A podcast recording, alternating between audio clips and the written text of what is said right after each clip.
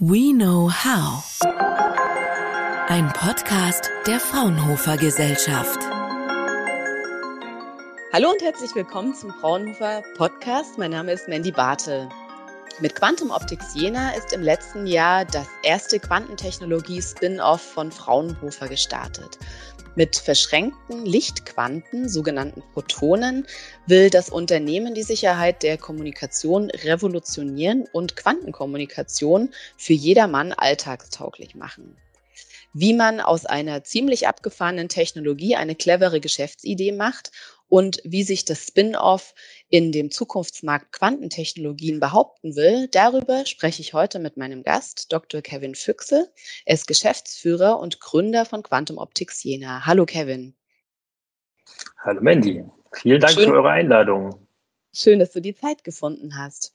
Sehr, Kevin, sehr ist eine ziemlich spannende Sache, was ihr da macht. Die Basis eurer Geschäftsidee ist ja quasi ein Kasten, so groß wie ein, ein Schuhkarton. Ich habe mir das auch schon anschauen dürfen, in dem ein durch ein Kristall Licht geschickt wird. Und dieses Licht wird durch dieses Kristall, diesen Kristall miteinander verschränkt. Und diese Lichtquanten sind dann in ihren Eigenschaften miteinander verbunden. Ähm, wofür braucht man denn so eine Quantenquelle? Ja, du hast jetzt schon viele Punkte ange, angeschnitten. Ich fange mal ganz abstrakt an, wofür man so eine Quantenquelle wirklich einsetzt, ist in der Tat die Quantenkommunikation. Also wir bauen sogenannte Quantenschlüsselverteilsysteme. Im Englischen nennt man das Ganze dann QKD, steht für Quantum Key Distribution. Und äh, man nutzt im Prinzip die Eigenschaften der verschränkten Lichtteilchen, um sicherzustellen, dass ein Dritter, also der böse Eve in dem Fall, nicht mithören kann ähm, und an, nicht an diesen Schlüssel herankommt. Diesen Schlüssel kann man letztendlich für die Kommunikation dann einsetzen und kann im Prinzip davon ausgehen, dass, dass die Nachrichten, die man damit verschickt, ähm, abhörsicher sind. Ähm, und Hintergrund, warum man das Ganze letztendlich ähm, ja, in F&E-Projekten und auch jetzt in Startups ähm, nach äh, industrialisiert, ist letztendlich die Gefahr, die entsteht durch den Quantencomputer. Quantencomputer ist ähm, für eine Sache sehr gut geeignet, die sogenannte Primzahlfaktorenzerlegung. Gibt es also einen Algorithmus aus den 90er Jahren, ähm, der gezeigt hat, dass mit Hilfe von Quantencomputing man relativ schnell an die klassischen Public-Private Key Verschlüsselungsalgorithmen rankommt und damit letztendlich den klassischen Internetkommunikationsweg ähm, abhören könnte. Das ist im Prinzip die, die Herausforderung, vor der wir gerade stehen, ähm, dass wir neue Verfahren und Methoden entwickeln wollen, um letztendlich die Sicherheit im Internet, ähm, im Austausch von Informationen dazu realisieren. Mhm. Okay. Kannst du noch mal genau dieses Prinzip der, der Verschränkung ähm, erklären? Weil das ist ja wirklich so ein spooky Quanteneffekt. Ähm, kannst du das für unsere Hörer und Hörerinnen? Ich kann es versuchen. ich kann es versuchen. Heißt ja, es ähm heißt ja immer, wer die Quantentechnologien oder wer die Quantenphysik denkt, er hat sie verstanden, der hat sie nicht verstanden, aber vielleicht können wir es trotzdem probieren. Genau, ich, ich kann das mal probieren. Mhm. Ähm, das ist in der Tat etwas, also es ist eine Eigenschaft der Quantenmechanik oder Quantenphysik, die man nicht aus dem alltäglichen Leben kennt. Ähm, also du wirst so eine, so eine Situation nicht aus deinem täglichen Leben kennen. Ähm, das ist im Prinzip gegen die Natur des menschlichen Denkens, kann man sagen. Deswegen hat Albert mhm. Einstein in der Tat auch mal gesagt, ähm, er glaubt nicht an die Quantenmechanik, das ist so spooky also die spukhafte Fernwirkung. Ja, so hat er das wirklich genannt. Und ähm, das, also schon so ein Genie wie Einstein hatte damit seine Probleme beziehungsweise das physikalische Mindset, würde man jetzt wahrscheinlich sagen im Neudeutsch, äh, musste sich anpassen, um ähm, ja man kann es belegen über Experimente, dass es sowas gibt, aber wie gesagt, es ist schwer zu begreifen. Ähm, ich, ich versuche es mal trotzdem. Also die, die Verschränkung, oder im Englischen heißt das Ganze Entanglement, ähm, besteht darin, dass man, also wir konkret verschränken zwei Photonen, also zwei Lichtteilchen miteinander. Und äh, wenn man diese Lichtteilchen dann auf Reise schickt, also man sendet das eine Lichtteilchen zu einer Person A und das andere Lichtteilchen zu einer Person B, ähm, ist es so, dass man die, Teilchen selbst nicht als einzelne Teilchen betrachten darf, sie miteinander verschränkt sind. Das heißt, erst wenn ich das Teilchen messe, weiß ich die Eigenschaft des Teilchens und weiß aber gleichzeitig, weil sie ja verschränkt sind, die Eigenschaft des anderen Teilchens. Um dir mal ein Beispiel zu geben, ähm, es gibt den Teilcheneigenschaft äh, Polarisation. Das heißt, wie, wie oszilliert das elektrische Feld? Das kann horizontal oder vertikal oszillieren ähm, beim Licht. Und äh, man kann die Verschränkung so einstellen, dass die äh, zum Beispiel äh, antikorreliert sind. Das heißt, ein Photon würde in horizontale äh, Richtung oszillieren, das andere dann in vertikale Richtung oszillieren. Man weiß aber nicht genau, welches der, wie der Zustand genau ist. Erst in dem Moment, in dem ich den einen gemessen habe, weiß ich den des anderen. Und dann ist es egal, wie weit das weg ist. Also ob das jetzt ein Kilometer von dir entfernt ist oder 100 Kilometer oder im Best Case Lichtjahre. Ähm, du wüsstest sofort, was die Eigenschaft des anderen Teilchens ähm, ist, wenn du es gemessen hast. Es geht so ein bisschen, also am Anfang hat man diskutiert, ob das gegen die äh, Relativitätstheorie äh, spricht, weil ja sich nichts schneller als Licht bewegen kann, tut es aber nicht, weil ja die Information, das im Prinzip, also ich kann dann mit der Information nichts weiter anfangen. Wenn ich das dem äh, entfernten, wenn ich der entfernten Person das mitteilen möchte, brauche ich trotzdem die Lichtgeschwindigkeit, um, um diese Informationen zu, zu teilen. Und da gab es viele, viele Jahre, gerade in Anfang der 90er, äh, die 1900er Jahre, äh, viele wissenschaftliche Veröffentlichungen, viele äh, theoretische äh, Veröffentlichungen, die sich mit diesem Thema beschäftigt haben. Mhm. Und das macht ihr euch jetzt, dieses Prinzip macht ihr euch zunutze und dieses das eine Photon geht dann, also wenn zwei Partner miteinander kommunizieren wollen, äh, geht das eine Photon zu dem einen Partner, das andere zu dem anderen. Die sind miteinander verbunden.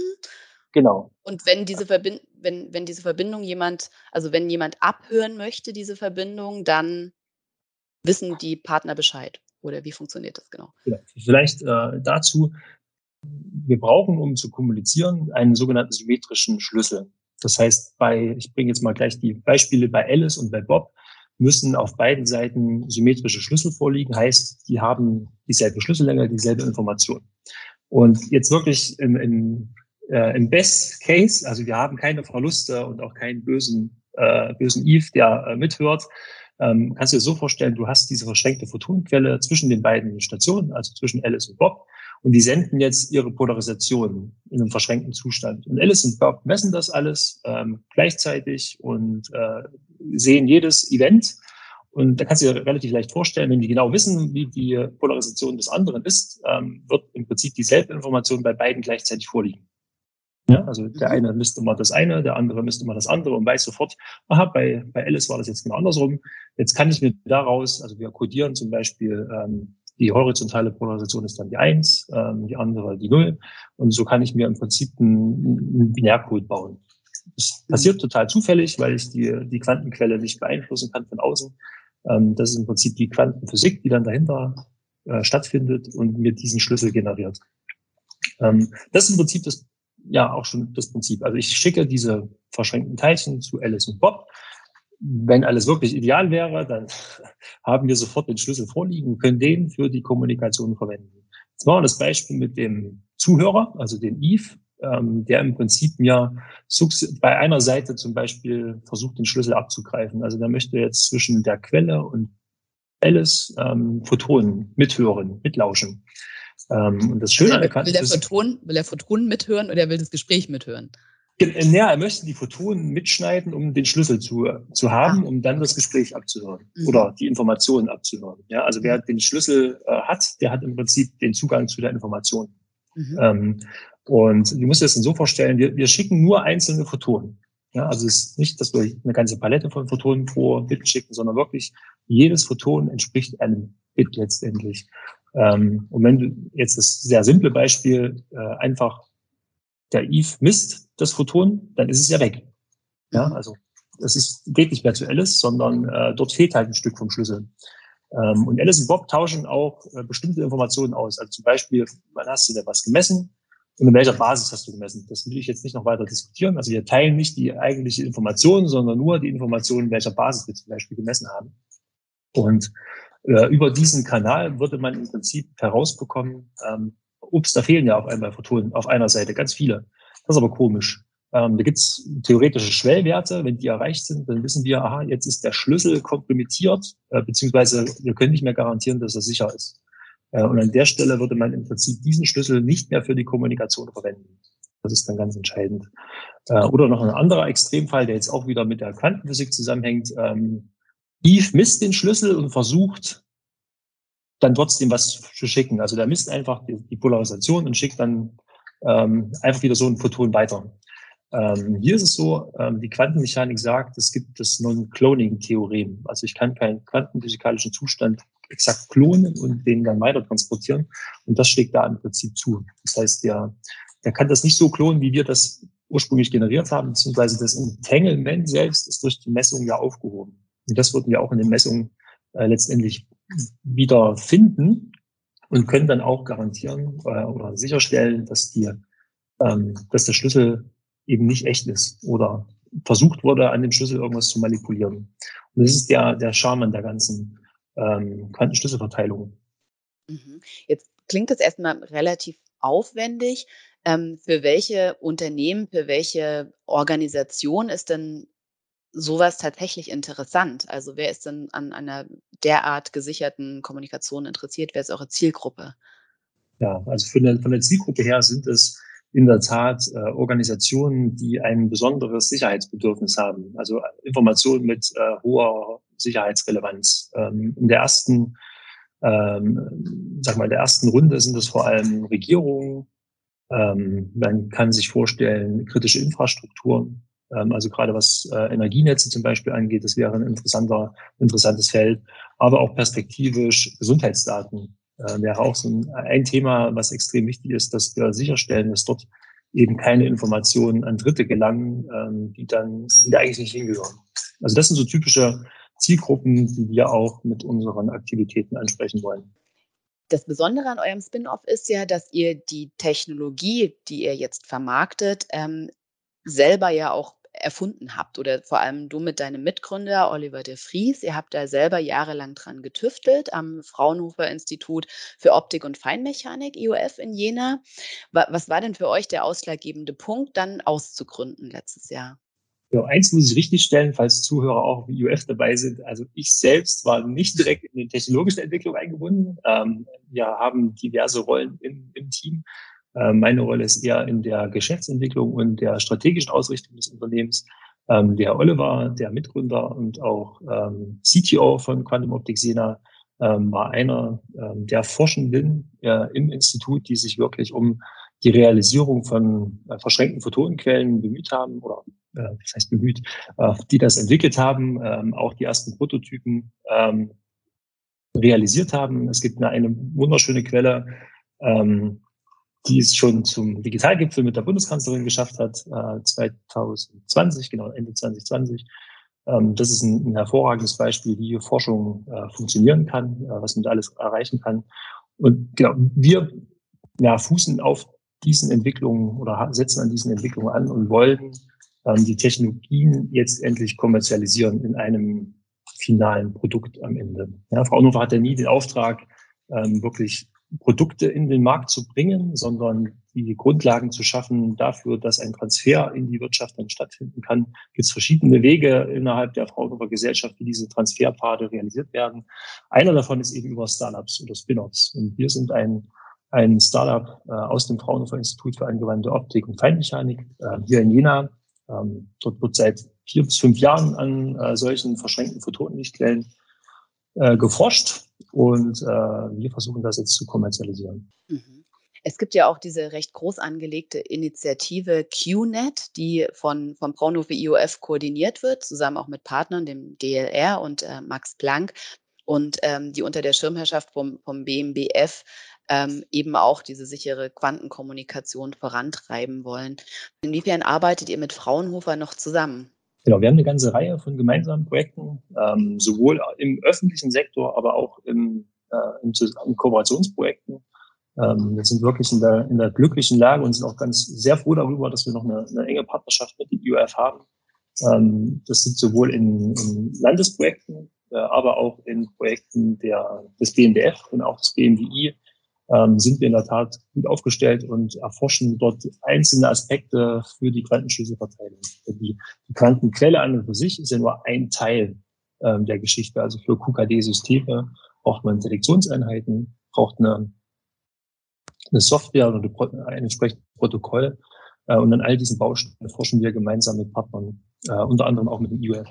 Quantentechnologien sind ja jetzt gerade ein ziemliches Hype-Thema. Ne? Es wird ziemlich viel darüber geschrieben, gesprochen, ähm, es wird auch ziemlich viel gefördert gerade.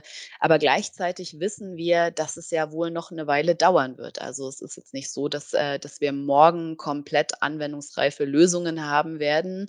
Das gilt fürs Quantencomputing, nehme ich an, genauso wie für die Quantenkommunikation.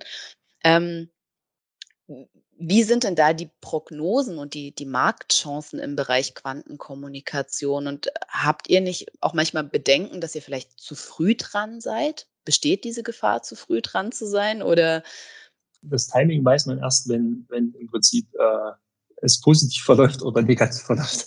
Ähm, wir hoffen natürlich, dass wir ein gutes Timing haben. Ich glaube, wir haben ein ganz gutes Timing, äh, was die Firmengründung angeht. Ähm, es gab vor knapp zwei, drei Wochen eine äh, offizielle Meldung von der Europäischen Union, äh, dass man die äh, sogenannte EuroQCI Infrastruktur, also European Quantum Communication Infrastruktur ähm, lancieren möchte. Äh, alle Mitgliedstaaten der Europäischen Union haben im Prinzip diesen, diesen Vorstoß äh, unterschrieben äh, und man möchte bis 2027 ähm, diese Infrastruktur letztendlich realisieren. Das Schöne, ähm, und das war auch ein bisschen unser Hintergedanke, dass die Firma zu gründen ist natürlich, ähm, die Infrastruktur selbst soll vor allem durch europäische Unternehmen realisiert werden. Ähm, und das ist natürlich eines unserer Ziele, möglichst schnell unsere Produkte dann in den Markt zu bringen, um dann ein möglicher Lieferant äh, für diese Infrastruktur sein zu können. Ähm, also das das sehen wir schon. Ähm, von den Prognosen her, glaube ich, in den nächsten ein bis zwei Jahren werden wir noch relativ viele, wir nennen das immer Testbed, also Infrastrukturen, die das, die solche Systeme eher testen, ähm, sehen, ähm, bis hin zu ersten Systemen bei zum Beispiel industriellen Partnern, ähm, die das auch für sich mal äh, evaluieren und schauen, was kann so ein System und die Hoffnung ist natürlich, dass das Ganze dann möglichst schnell skaliert, ähm, sodass möglichst viele QKD-Systeme in den, in den Markt kommen. Ich muss aber dazu, auch dazu sagen, ähm, was Timing angeht, es gibt in der Tat auch schon kommerzielle Lösungen. Ähm, da gibt es Partner im Moment äh, auch weltweit, insbesondere in Asien, die solche Systeme letztendlich auch heute schon anbieten. Was unterscheidet dann eure Lösung von denen? Ähm, ist ein Differenzierungsmerkmal ist auf jeden Fall, dass wir eines der wenigen Startups sind, was sich auf die verschränkten Photonen fokussiert. Ähm, es gibt noch andere Protokolle ähm, mit ihren Vor- und Nachteilen. Ähm, das würde aber jetzt in dem Rahmen hier ein bisschen die, die Podcast sprengen, glaube ich. Das Stichwort für all die Interessierten wäre an der Stelle das sogenannte BB84-Protokoll. Ähm, das sind sogenannte Prepare- und Measure-Systeme. Das heißt, die präparieren einen Zustand bei Alice und schicken dann die Informationen äh, zu Bob. Äh, nicht wie wir, wir haben ja zwei verschränkte Lichtteilchen. Äh, wir müssen da im Prinzip nichts mehr vorbereiten oder präparieren, ähm, sodass das das wesentliche Differenzierungsmerkmal für uns ist. Wir glauben, dass diese Technologie ähm, etwas zukunftsträchtiger ist, weil sie äh, gerade was die äh, Komprimitierbarkeit oder Angreifbarkeit ähm, ja, Vorteile bringt. Ähm, sodass wir für uns wie gesagt, im Gegensatz zu der Konkurrenz, äh, Konkurrenz genau auf diese Technologie ähm, stürzen und hier unsere Systeme letztendlich entwickeln. Mhm. Jetzt nochmal zurück zu den Marktchancen und Hand aufs Herz. Ähm, rennen euch die Leute schon die Bude ein? Gibt wir sind schon, gut beschäftigt. Ich sag mal so, wir sind gut beschäftigt. Wir haben diverse Projekte, ähm, die sind sowohl im Bereich der, der öffentlichen Hand, ähm, aber auch mit Partnern, die ich aber nicht nennen darf, aufgrund von Geheimhaltungserklärungen. Ähm, aber es ist im Moment sehr, sehr spannend, das muss ich ganz klar sagen. Ähm, also für all die jungen Zuhörer, äh, Quantentechnologien können sehr viel Spaß, machen sehr viel Spaß. Ähm, ich kann euch alle ermutigen, äh, schaut euch das genau an, sei es im Quantencomputing, im Quantenkommunikation oder im Quantenimaging. Ich denke, da werden wir in den nächsten Jahren sehr viele neue, tolle Sachen sehen. Ähm, und ich glaube, das ist eine, in der Tat eine Zukunftstechnologie. Manchmal ist braucht, glaube ich, in der Regel länger, als man eigentlich dachte. Die, äh, wir hatten eigentlich den Plan, dieses Jahr mit fünf Personen, Mitarbeitenden ähm, Ende des Jahres dazustehen. Wir sind jetzt schon zu zehnt ähm, und brauchen auch noch bis Ende des Jahres mindestens zwei äh, neue Kolleginnen oder äh, Kollegen. Von daher, ja, ähm, wir sind immer interessiert an äh, zielstrebigen, äh, talentierten Nachwuchsforscherinnen, Forschenden. Okay. Und ähm, zu guter Letzt, was sind denn jetzt noch die, ja, die Pläne für die Zukunft, beziehungsweise auch die Hürden, die es noch zu nehmen gilt, bis ihr eure erste kommerzielle Quantenquelle in den Händen halten werdet? Ja, die, also ein System steht in der Tat schon bei uns im Labor. Ähm, also ein erstes fertiges System, was noch im Labormaßstab, würde ich sagen, ähm, im Moment äh, zur Verfügung ist. Die große Hürde ist in der Tat unsere, ähm, unser Technologiepark, möchte ich sagen. Also äh, Maschinen für die Fertigung haben eine gewisse Laufzeit. Äh, wenn man die bestellt, dann dauert es in der Regel so ein Jahr, bis die dann da sind. Äh, wir warten in der Tat jetzt sehnsüchtig auf unsere Maschine, damit wir die äh, miniaturisierten Quellen und äh, Detektoren letztendlich realisieren können.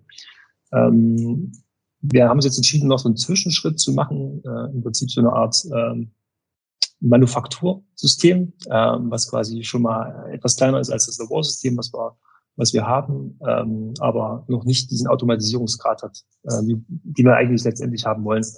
Ähm, aber das wird eine schöne Zwischenlösung, um jetzt auch schon die ersten Projekte mit Partnern realisieren zu können. Ähm, wie gesagt, das ist die, die, man braucht doch den ein oder anderen Monat, um die Technologie dann entsprechend aufzubauen, ähm, vorzuhalten und die, die Fertigung dann so zu automatisieren, dass man da wirklich viele Stückzahlen pro Tag, Stunde äh, realisieren kann. Okay, ja, vielen Dank, Kevin. Ich finde das ein ähm, furchtbar spannendes Unter äh, Unternehmen, was ihr da, was ihr gegründet habt. Und ich wünsche euch viel Erfolg für die Zukunft. Ähm, wer mehr zu diesem Thema Quantenkommunikation erfahren will, der kann sich auch den äh, Podcast Die zweite Quantenrevolution mit Professor Tünnermann, das ist ein ehemaliger Institutsleiter am Fraunhofer IOF, ähm, auf Detektor FM anhören. Die URL dafür ist detektor.fm slash Wissen slash Forschungsquartett minus Quantentechnologien. Wir verlinken das auch nochmal. Und natürlich empfehlen wir Ihnen auch die Website von Quantum Optics Jena www.qo-jena.com. Richtig, Kevin? Genau, richtig. Okay, für mehr Informationen zum Unternehmen. Dann äh, wünsche ich euch viel Erfolg und äh, Ihnen vielen Dank fürs Zuhören und bis zum nächsten Mal. Tschüss. Vielen Dank. Tschüss. Fraunhofer. We know how.